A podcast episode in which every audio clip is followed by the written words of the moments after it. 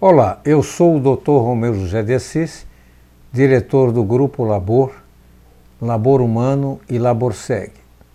Hoje eu quero falar com você sobre autoconfiança, mas inicio explicando que confiança é a credibilidade que se tem a respeito de alguém ou de algo, enquanto autoconfiança é a confiança que uma pessoa tem de si mesma eu quero mostrar para você como desenvolver a autoconfiança.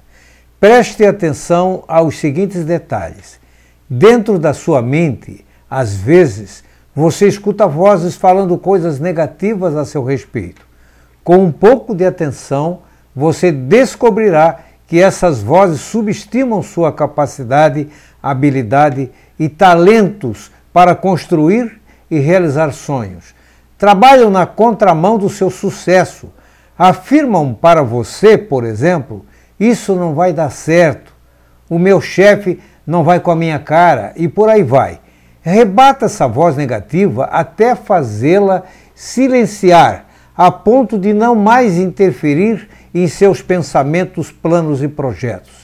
Afirme o contrário do que estiver ouvindo dessas vozes. Seja implacável contra qualquer manifestação neste sentido que se repetir. Adote o mesmo procedimento com relação às pessoas que falarem negativamente a respeito de suas ideias de sucesso. Você deve ter vivido momentos inesquecíveis de realizações no campo da autoconfiança e que agora podem ser considerados como troféus de batalha. Lembre-se daquela excelente apresentação que você fez perante sua classe na escola, ou na sua família, ou no trabalho. Quando você comparecer ao fórum da cidade, por exemplo, na condição de testemunha, ou mesmo como parte num processo judicial, ou outras situações da sua vida. O mundo gosta de pessoas fortes, por isso não aceite os argumentos muito utilizados por pessoas fracas, inconclusivas, que se justificam dando uma de vítima.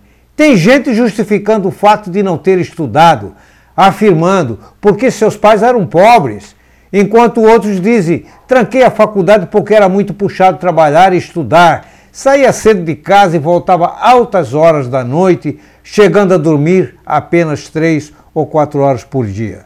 A vítima normalmente desperdiça seu potencial de transformação. Johann Goethe observou: assim que você confiar em si mesmo, você saberá como viver.